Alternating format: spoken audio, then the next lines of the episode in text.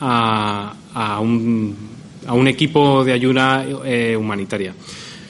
Os tengo que contar primero la parte de, de los mapas colaborativos y luego hablaremos eh, de este equipo humanitario en concreto y un poco de la iniciativa que queremos, que queremos llevar después. ¿Qué es OpenStreetMap?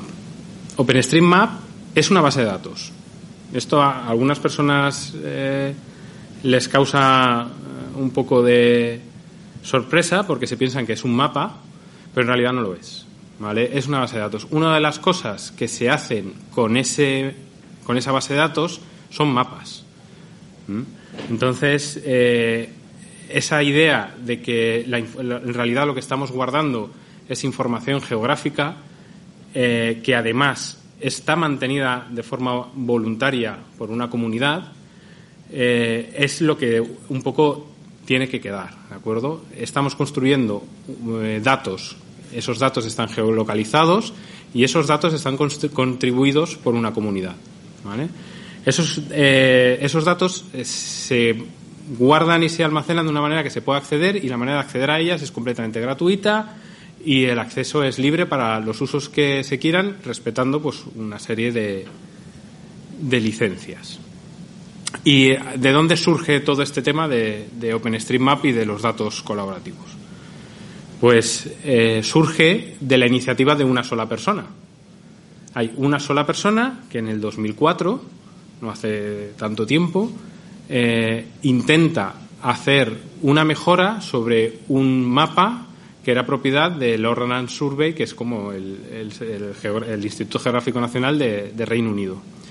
Y entonces eh, él le pide unos datos a la institución, la institución le dice que esos datos eh, no están, no son accesibles, no se los pueden dar porque no está previsto por ley que se, lo, que se los den. Él le dice, bueno, pero es que yo tengo unas mejoras para hacer esos datos. Le dicen, mira, tampoco tenemos previsto una manera en la que nos hagáis, gente de la calle nos haga llegar eh, mejoras sobre esta información.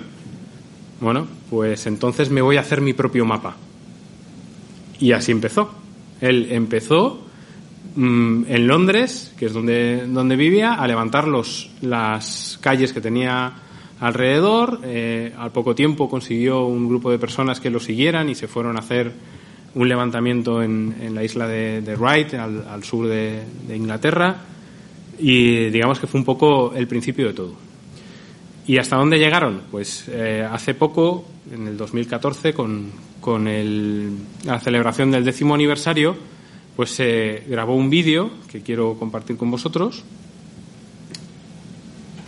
¿de acuerdo? En el que lo que vamos a ver es, a lo largo de los 10 años de vida de OpenStreetMap, cómo ha ido aumentando la cantidad de información que tiene, ¿de acuerdo?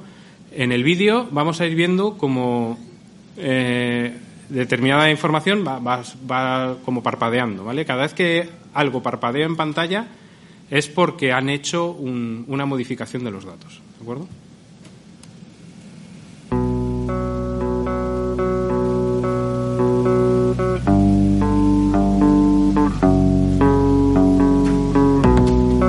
Este es el principio cuando empezó en Londres.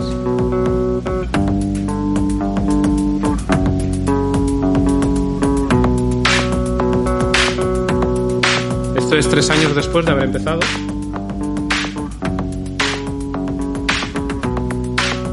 Como vemos, en ocasiones algún país se ilumina de manera masiva y es porque eh, algún organismo de ese país ha colaborado liberando un montón de cartografía que se ha incorporado a la base de datos.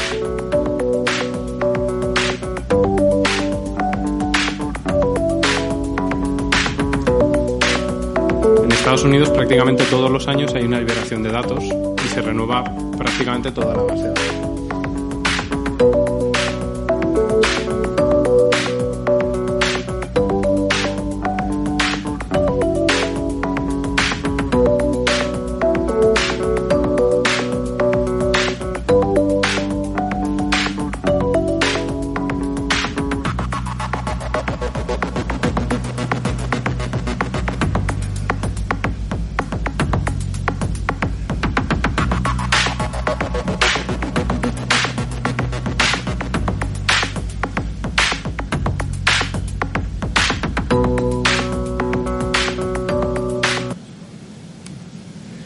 Podemos ver, es un fenómeno que ocurre en todo el mundo y, que no es, eh, ya no es precisamente cosa de, de cuatro o cinco personas. Ahora veremos también un poco las cifras, eh, cuánta gente está implicada en el proyecto. ¿Cómo se, cómo se financia OpenStreetMap? OpenStreetMap se, eh, se financia eh, principalmente por las donaciones de, de la gente. Tiene, es una, está constituida como, como, una ONG, tiene muy pocos trabajadores que trabajan prácticamente en el mantenimiento de los, de los sistemas informáticos y, el, eh, los gastos que están publicados y son, son accesibles en su web, eh, pues están prácticamente dedicados a, a, los gastos de, de, informáticas y de comunicaciones. Actualmente, a fecha de 30 de mayo, eh, prácticamente 4 millones de personas, 3.930.000 personas, que son usuarios registrados de la, de la base de datos. ¿De acuerdo? Eh, cuatro millones de personas que no están conectados todos a, la vez, no es continuo. Eh, normalmente a lo largo de un mes eh, pues está en torno a las 40.000, 41.000 personas que están haciendo ediciones y durante una semana la media normal pues está entre las 14.000 personas. O sea, 14.000 voluntarios trabajando a nivel semanal, ¿de acuerdo? La base de datos en estos momentos almacena ya casi eh, 3.900 millones de nodos. Y eh, al día se vienen a crear aproximadamente unos 2 millones de, de nodos. ¿Cómo es el trabajo de edición? Bueno, pues en, esta página web es un, proyecto en el que se está reutilizando la información de esa base de datos para pintar sobre un mapa las ediciones que se han realizado a lo largo de ese día en tiempo real. ¿De acuerdo? Aquí estamos viendo el trabajo que ha realizado alguno de los voluntarios eh, en, en, cualquier lugar del, del, mundo. ¿De acuerdo? Simplemente lo que está haciendo es coger esa información de la base de datos y volver a mostrarla. ¿no? Es, eh, se usa para daros una dimensión o una, idea eh, de que es un proyecto global y que es un proyecto que está continuamente eh, en construcción. ¿De acuerdo? Por ejemplo, viendo unos, unos datos agrupados por país, pues vemos que el país más activo es Alemania. Es la comunidad más activa, tiene unos 500 miembros eh, activos, ¿de acuerdo? Durante, durante el mes de, lo que llamamos de, junio, ¿de acuerdo? Eh, España no está mal situada, estamos en el top 10, estamos entre los 10 mejores. Eh, la comunidad española es bastante activa, también ahora luego hablaremos un poco, un poco de ella. Y por ejemplo, diariamente, pues vemos que hay como unas ciento, unos 120, unas 130 personas que diariamente hacen algún tipo de edición en España, que diariamente hacen algún tipo de edición en la, en la base de datos. los fines de semana pues eh, baja un poco, ¿de acuerdo?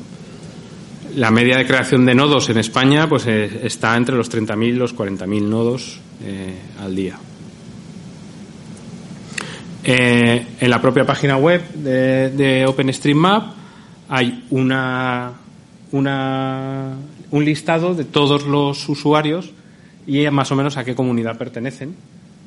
¿De acuerdo? La, la lista actual es de unos 150. Estos no son usuarios solo de la base de datos, sino que además, eh, aparte de darse de alta en la base de datos, han dado un, paso más adelante y se han, se han identificado también eh, como miembros de la comunidad. ¿De acuerdo? Que son dos cosas un poco independientes. Aquí en España las, comunidades más activas de, de OpenStreetMap son Cataluña, que están en un proceso eh, muy maduro de gestión de, esos datos geográficos. Eh, prácticamente están ya en un tema de mantenimiento de calidad y de homogeneización de, las fuentes de información. Zaragoza, que sean, es una comunidad muy activa en temas de accesibilidad ¿vale? Y, eh, y Burgos, que tiene eh, posiblemente el mejor mapa de, de, Burgos que existe, está eh, creado a través de los datos de. Tienen más información que el propio ayuntamiento. La comunidad española se comunica a través de la lista de correos de, OpenStreetMap. Es la herramienta principal de, comunicación. Es una, lista en la que eh, te puedes suscribir de manera gratuita, no tiene una intensidad de correo muy alta y en la que pues, se van discutiendo las novedades y, las necesidades de la comunidad. Además, eh, hay una página web que es eh, de tipo wiki donde la comunidad pues va incluyendo manuales, tutoriales y, bueno, fechas de próximos eventos o tareas pendientes de, que, quiera realizar la comunidad. Por otro lado, también hay un, grupo de Telegram, que es una aplicación parecida a WhatsApp, donde eh, la gente es, aquí es bastante más participativa. Este grupo es un poco, un poco más activo que la, que la lista de correo y este es más bien para resolver dudas eh, de manera rápida, ¿no? para no esperar tanto una, una respuesta vía correo. En este momento la comunidad eh, tiene abierto, digamos, dos frentes muy grandes eh, como, futuro, ¿de acuerdo? Uno es el tema de, trabajar en las importaciones. Eh, la base de datos tiene una licencia que hace que para incorporar información a ella se tenga que distribuir esa información, tiene que estar de, de una determinada, liberada de una determinada manera, por decirlo de alguna forma.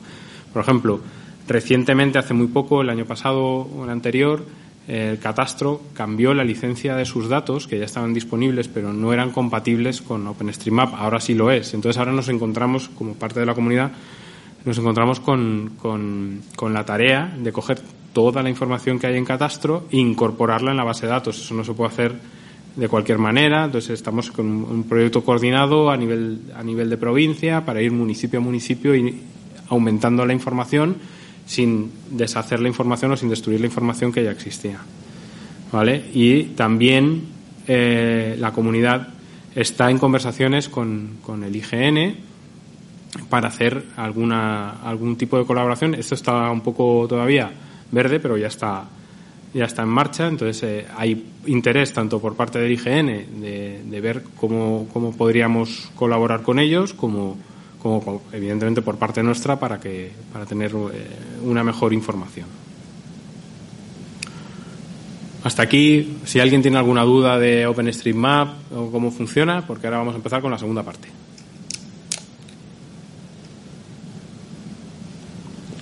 Muy bien. Vamos a hablar del equipo humanitario de OpenStreetMap. Eh,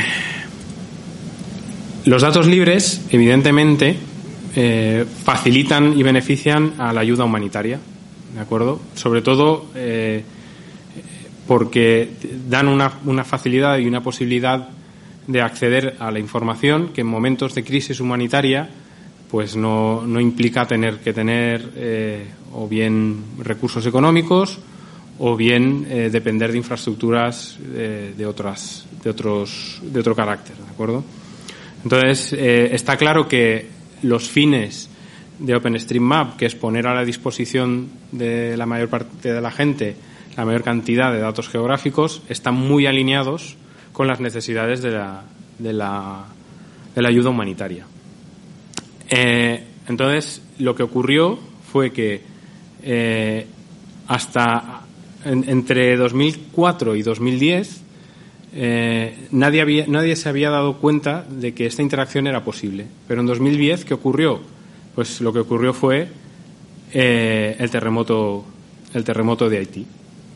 Entonces, lo que vamos a ver es un vídeo muy parecido al que hemos visto eh, antes, del décimo aniversario, pero en el que vamos a ver solamente los 20 primeros días del mes de, de junio, del mes de enero de 2010. ¿vale? Centrado principalmente en Puerto Príncipe, que es donde eh, fue, digamos, la, parte más afectada del, terremoto. Como vemos, antes del día 12 prácticamente nadie estaba haciendo nada en, en toda la isla y a partir del terremoto empezaron a producirse un montón de ediciones e incorporar información a la base de datos.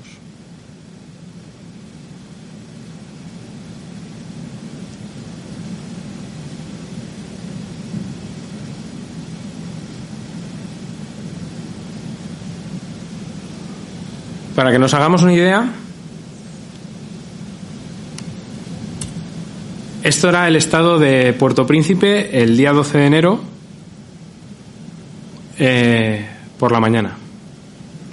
Se veían unas pocas vías principales, algunas de las calles y prácticamente nada tenía nombre. Entonces, ¿qué pasó? Que de manera voluntaria y sin estar coordinados, para nada, la comunidad, después de enterarse del, problema con el terremoto, empezó a editar. Y de una simple intersección de calles, empezaron a editar la información geográfica que estaba disponible porque las agencias liberaron las imágenes satélite, empezaron a levantar calles, empezaron a levantar ríos, empezaron a levantar edificios y finalmente llegaron a incluso a levantar dónde estaban los campamentos de refugiados dentro de la propia ciudad. En OpenStreetMap acabó estando el mejor puerto de, el mejor mapa de Puerto Príncipe que había en ese momento.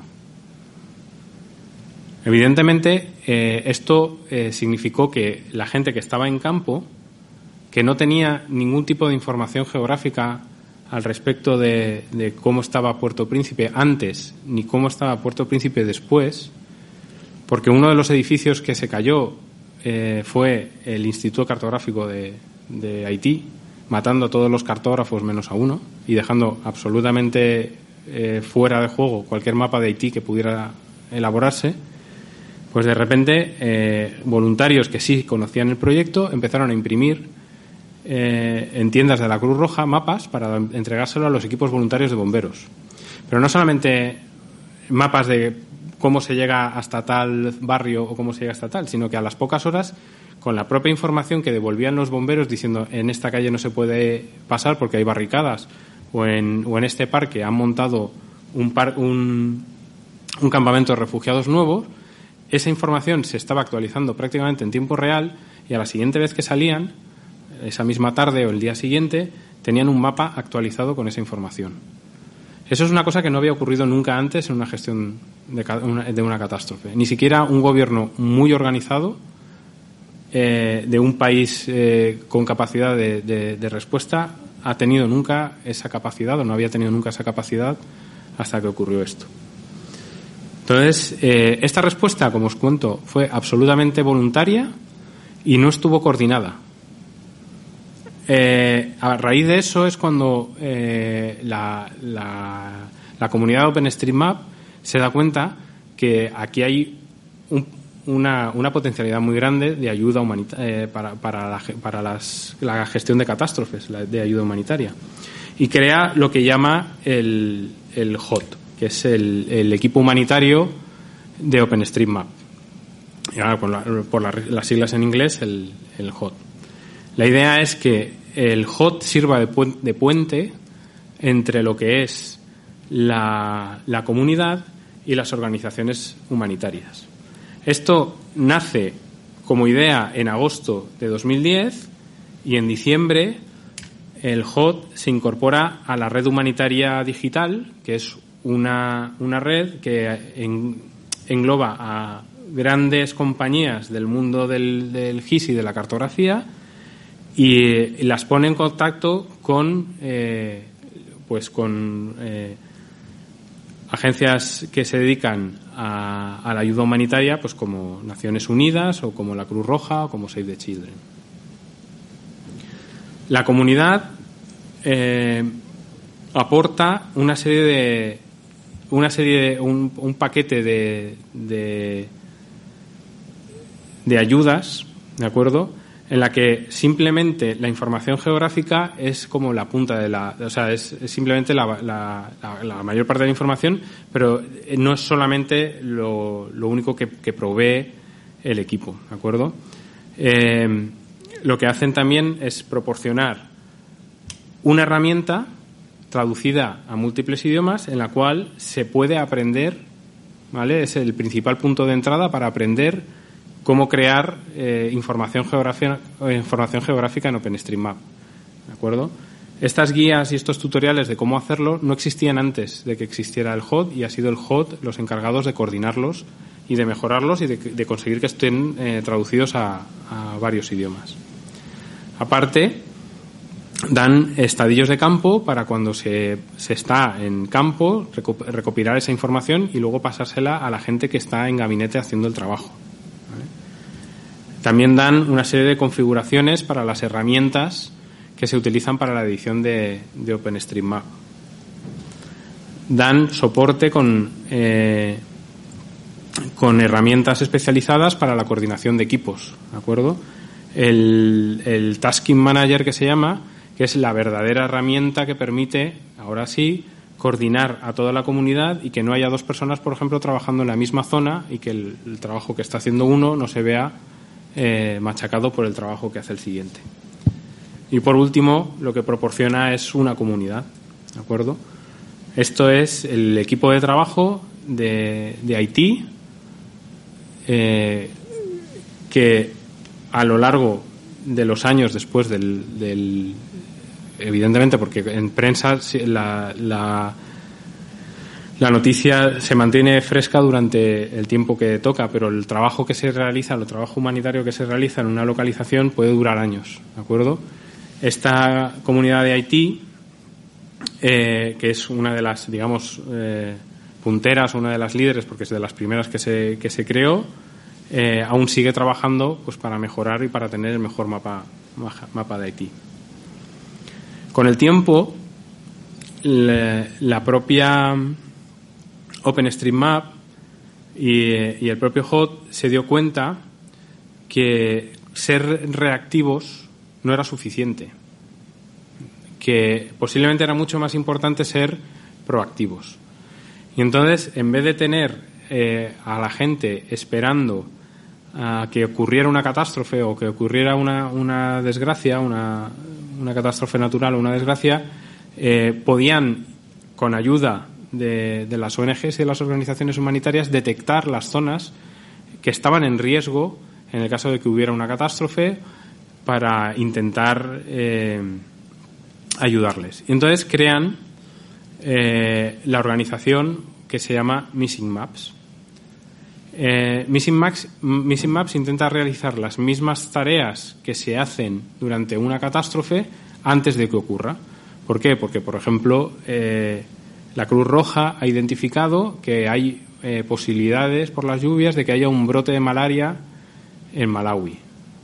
Entonces necesita actualizar toda la información de las carreteras de Malawi con la información última que proporcionan las empresas eh, de, de, imágenes satélite que les ceden las imágenes. Claro, ellos no tienen la fuerza de trabajo para actualizar toda esa información. ¿A quién recurren? recurren al HOT y el HOT organiza sesiones de Missing Maps. ¿De acuerdo?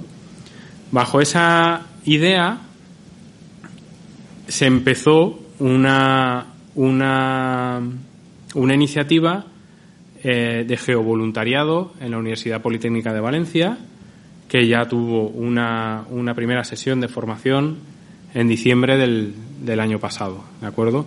Eh, la idea principal de esta sesión de formación era eh, formar a los formadores, o sea, tener un grupo de gente que fuera capaz de tanto de, organizar eh, trabajos en torno a una catástrofe como de, que, de crear esas iniciativas o atender a esas iniciativas proactivas que tiene la iniciativa de, de OpenStreet, eh, de Missing Maps. Y entonces la idea que, hay es crear una organización similar aquí en el Ateneo, ¿vale? auspiciada con, con, por, el Ateneo, utilizando sus infraestructuras, pues para aumentar la potencialidad que tiene el trabajar en, en estos casos.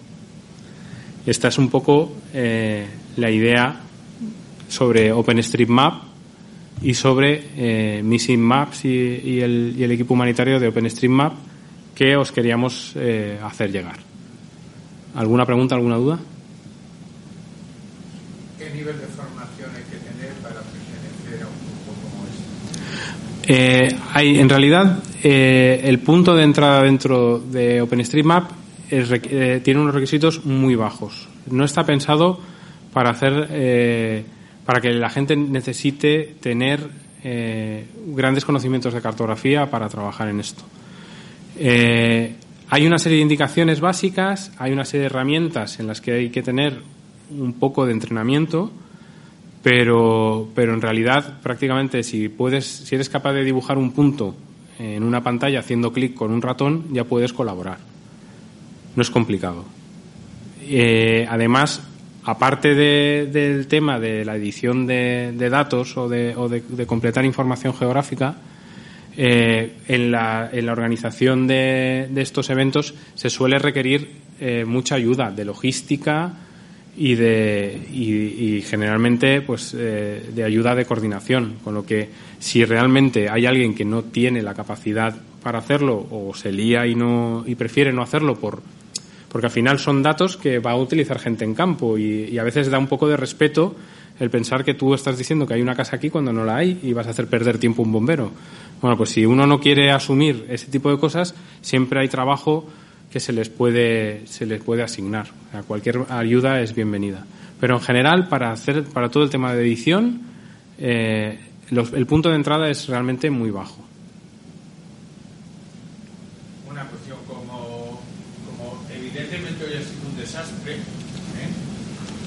pero algunos vamos a seguir intentándolo. A mí me gustaría que nos explicase eso, que nos dijeras con cuánta gente hay que es el mínimo necesario para montar un equipo. Nosotros tenemos una aula de informática aquí y un poco esa parte de logística o, de bien hacer. Bueno, eh, nosotros hemos llegado a montar eh, sesiones de trabajo de dos personas. O sea, el, mínimo realmente es, eh, es muy bajo, ¿no? no hace falta, evidentemente, poner en marcha una logística, buscar gente que, que, pague unos bocadillos y este tipo de cosas, pues, hombre, siempre se espera que por lo menos te aparezcan 15 o 20 personas para, para colaborar, ¿de acuerdo? porque si no, pues efectivamente para eso mm, lo hacemos en casa, que estamos más cómodos. Entonces, eh, el mínimo, mínimo, mínimo, pues nosotros siempre decimos que por lo menos cinco o seis personas, aparte de dos o tres para, para coordinar. Estaríamos hablando de 10, 8 o 10 personas. Eh, grupos eh, cómodos, pues conforme la gente va teniendo experiencia, nosotros hemos llegado a organizar algunos eventos de estos con, con más de 60 personas. ¿Vale? pero como mínimo, pues por lo menos eh, entre 5 y 8 personas debería, debería ser posible. Vamos el planteamiento de otra forma. Si nosotros en el Ateneo, en el Ateneo eh, conseguimos 10 personas que se comprometan de verdad a participar en un proyecto como este, que a mí me parece, me parece interesantísimo y me parece fantástico, con lo cual no os he felicitado, pero eh, permitidme que os feliciten podríamos contar con vosotros para mm, arrancar este proyecto de colaboración eh, humanitaria, porque realmente. Sí, sí, claro, no habría ningún problema. Nosotros os, os podemos dar la formación, os podemos dar la guía, os podemos dar eh, las guías maestras que tenemos nosotros para organizar eventos, que siempre viene muy bien aprender de eventos anteriores que se han creado y una formación inicial en, cómo trabajar en, en, OpenStreetMap y cómo colaborar. No, no habría ningún problema con eso. Si vosotros conseguís manos para hacerlo, nosotros les enseñamos a las manos lo que tengan que hacer, eso por, supuesto y por descontado.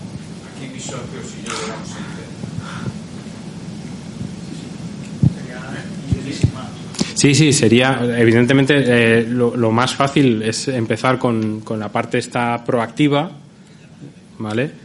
Que, además normalmente siempre que se pone en marcha un proyecto de estos proactivos hay tareas de diferentes niveles, porque hay niveles, evidentemente.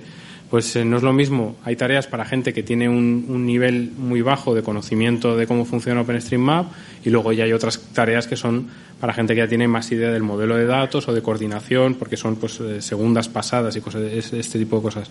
Eh, entonces siempre para un evento proactivo es más fácil empezar y cuando la gente ya tiene experiencia ya se está mm, capacitado para acudir a un evento de una catástrofe en el cual te vas a encontrar con situaciones eh, que desconoces, claro. Es siempre más complicado hacerlo al revés. Claro. Vale, pues entonces, si, aquí mis socios aceptan el reto, probablemente os convoquemos de nuevo para septiembre, ¿os parece? Y de verdad coño, me lo hemos vendido mal. no hay ningún problema, o sea, nosotros... Sí, hay problemas. Sí, bueno, pero entienden, o sea, que no hay ningún problema por nuestra parte. Nosotros siempre estamos dispuestos a hacer crecer esto porque nos interesa a todos. ¿De acuerdo? Yo pienso que es una idea fantástica y es una solución realmente atractiva. Nosotros, eh, para nosotros, como dice Perico, cada mano que enseñamos es unas horas que potencialmente esa persona va a echar. Entonces, para nosotros no hay ningún reparo en dedicarle tiempo a, a su difusión y ir a otra zona. Lo hacemos lo haciendo así siempre. Y, y, es una buena manera porque no dependes de esperar a que ocurra y cuando ocurre hay veces que, el contexto pues no da tiempo a organizar. Y hemos estado mucho tiempo donde nos costaba mucho organizar cosas y lo de el, tema de geovoluntariado tiene Ah, el tema de geovoluntariado con UPV ha sido básicamente eh, abrir las puertas para que en la Politécnica poder entrar si hoy hay un terremoto que mañana o pasado mañana no tengamos que estar pidiendo permiso y haciendo instancias y papeles para conseguir un aula y directamente esa puerta tenerla asumida que vamos a poder entrar. Entonces, el- la idea de, de esa coordinación con la UPV ha sido porque, primero, ya veníamos de trabajar con ellos, claro, y segundo, que tienen los medios. Entonces, el poder contar con, olvidarnos de tener que andar buscando un aula donde juntar a 15 personas, eso nos facilita porque eh, en un evento de este estilo necesitamos ser rápidos, porque cuanto más tardas, menos efectiva es la ayuda que das. Entonces, si al día siguiente puedes quedar, mejor que en, en 48 horas.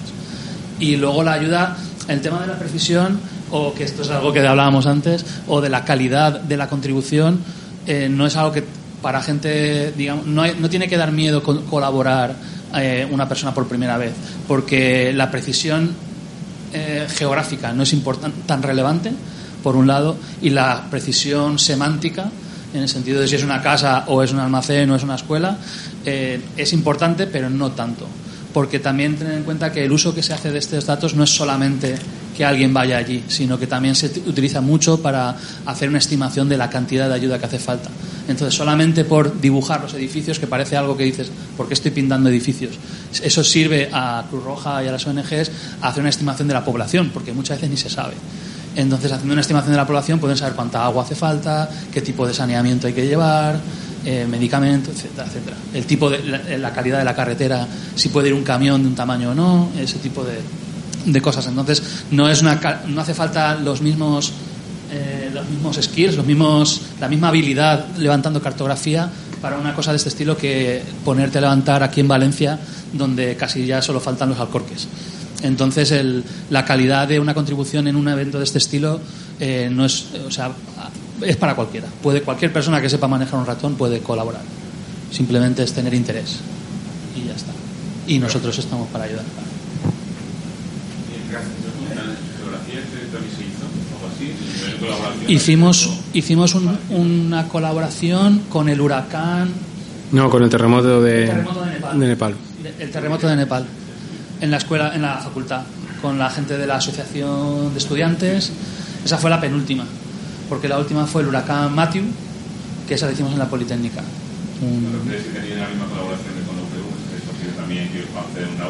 Mm, con quien hemos conseguido tener, bueno, a ver, esto es una, un poco de formación profesional, porque lo- venimos de esa escuela, ¿no? Pero, y tenemos una, aunque bueno, tenemos relación con el, con el Colegio de Geógrafos y con la Asociación de Estudiantes, pero digamos que la, la relación de más tiempo ha sido con, con la Politécnica. Entonces, a ver, a nosotros, sinceramente, a mí me da igual ir a un sitio que a otro. En el, pues, es No, cuestión de no, tener un aula y conseguir que reunir a gente. O sea, eh, cuando hay un lo que sí que es cierto es que con la Politécnica hemos conseguido tener el compromiso de que y digamos que a, la gente de la consejería de la consejería les ha dicho estos chicos cuando vengan que abrirles la, la puerta y que, y que tengan acceso al aula porque, a este aula porque eh, están cuentan con nuestro apoyo bla bla bla entonces eso es lo que eso es lo que único que necesitábamos realmente porque ninguno tenemos un salón de casa tan grande como para, para organizar algo así los sistemas sísmicos por ejemplo, hay zonas donde hay más propensos a terremotos, quizás tenéis en cuenta eso de hacer más trabajo sobre esas zonas, esos vueltas que son menos propensas esos Ahí, en, en, en, ese caso, mm, ¿en qué zona se va a actuar? Es más bien porque lo ha solicitado una, una organización humanitaria, ¿de acuerdo? En el caso que estaba poniendo de la Cruz Roja de Malawi, es literal, ¿de acuerdo? Eh, es, un proyecto que se ha hecho. Eh, entonces, si una organización humanitaria detectara eh, o, o, tuviera ese tipo de información, seguramente solicitaría un proyecto para, para colaborar en esas zonas. Hay muchos terremotos que el fuerte sucede a los 15 días de haber habido. Si estáis preparados para tener preparada ya el asunto por si llega el fuerte. Eh, en, el, en, el, sentido de, de, la respuesta de la comunidad, dices, por, por la gente. No, no hay. O sea, generalmente no hay. Y de hecho, cada vez, porque cada vez eh, damos más talleres de ese estilo, no solamente nosotros, sino todos los voluntarios, cada vez la respuesta de la gente ante, ante las eh, emergencias es, es mayor. Entonces. Eh, no solo haber, o sea, a, veces el problema es, como indicaba antes Jorge, el problema es más bien al contrario, que tardas dos, tres días en reaccionar y ya no tienes trabajo que hacer porque lo han hecho los alemanes, los polacos o... Eso nos ha pasado, en, creo que en la penúltima llegamos a, estábamos ya, organizamos toda la, la sesión, conseguimos la sala en, en, geografía y cuando llegamos allí estaba casi todo hecho. O sea, ya la tarea realmente era difícil, era de la, de la complicada porque era ya de validar datos y demás, no era la, el primer barrido de, trabajo. La, comunidad se organiza muy rápido, sobre todo en, en, en, eventos o desastres muy digamos, grandes. En cuestión de horas, eh, la gente ya se levanta de la cama si hace falta para conseguir imágenes de satélite. De hecho, ya se ha llegado al punto de que se organizan primero cartografiado del estado previo de la situación para luego mandar a otra gente levantar la cartografía de después, o sea, ca cambiar las imágenes sobre los datos levantados del previo para ver hacer una estimación del daño. O sea, ya no solo se cartografía cómo está, sino cómo estaba contra lo que está ahora, para también poder evaluar el daño, la cantidad de, de, sí, de daño que se ha provocado. Ha llegado a tal punto, hay, tal cantidad de, de ediciones eh, alrededor de un evento así. No recuerdo si fue la de la de Tacloban, el eh, Yolanda, con ese en cosa de tres o cuatro días hubo millones de ediciones a la base de datos. O sea, la cantidad de gente a la vez trabajando sobre un, una área más o menos pequeña era increíble.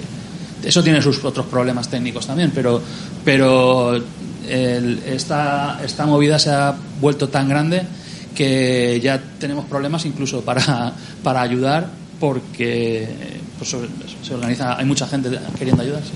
Pero bueno, aún así trabajo hay. Sobre todo con el tema del, o sea, en, en el tema reactivos donde hay más problemas para, ver, o sea, que no es verdad que haya problemas, pero que como tardes un poco más de la cuenta, eh, te quedas sin trabajo.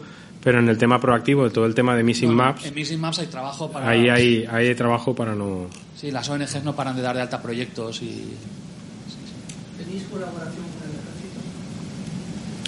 No, pero porque tampoco tenemos. Tampoco tenemos un contacto con ellos, en realidad. O sea. Pero tiene mucha mano mano, mucha mano de obra. No, ya, ya, no tanto. Pero el ejército no hace cartografía del ejército. El ejército español no hace cartografía del ejército. Es, es muy probable que ejércitos utilicen esta cartografía, esta cartografía que se genera cuando se va por ahí a. Bueno, el servicio geográfico del ejército es cerrado. Ah, realmente quien le suministra la cartografía en España al, al ejército es el Instituto Geográfico Nacional. También hay que tener en cuenta que este tema del equipo humanitario es sobre todo en países en desarrollo, donde no hay cartografía. El terremoto del año pasado de Italia organizó a la, sobre todo a la comunidad italiana, pero tenían mucha cartografía hecha y digamos que fue un, un tipo de coordinación totalmente distinta a, a, lo del huracán Matthew, que fue entre sobre todo Haití y un poco también Cuba, pero sobre todo Haití. No tiene nada que ver la coordinación con la del año pasado en Italia. Es que Haití, yo he estado con un señor que estuvo en Haití, dice que aquello fue un desastre. que no había nada. Cayeron Casas cayeron, carreteras cayeron, y allí se presentaron, bueno, las ayudas llegaron tarde mal. De hecho, en- con el huracán Matthew veías, eh, veías muchos edificios que eran de 2010, no de 2016. Sí, sí. Entonces la gente levantaba, por eso es importante lo del antes y el después, porque es que el antes ya estaba fatal. Pero bueno. ¿Hay más preguntas? Pues nada, muchísimas gracias. Y eh, si necesitáis o cualquier cosa o tenéis cualquier duda, poneros en contacto con nosotros. Muchas gracias. Gracias.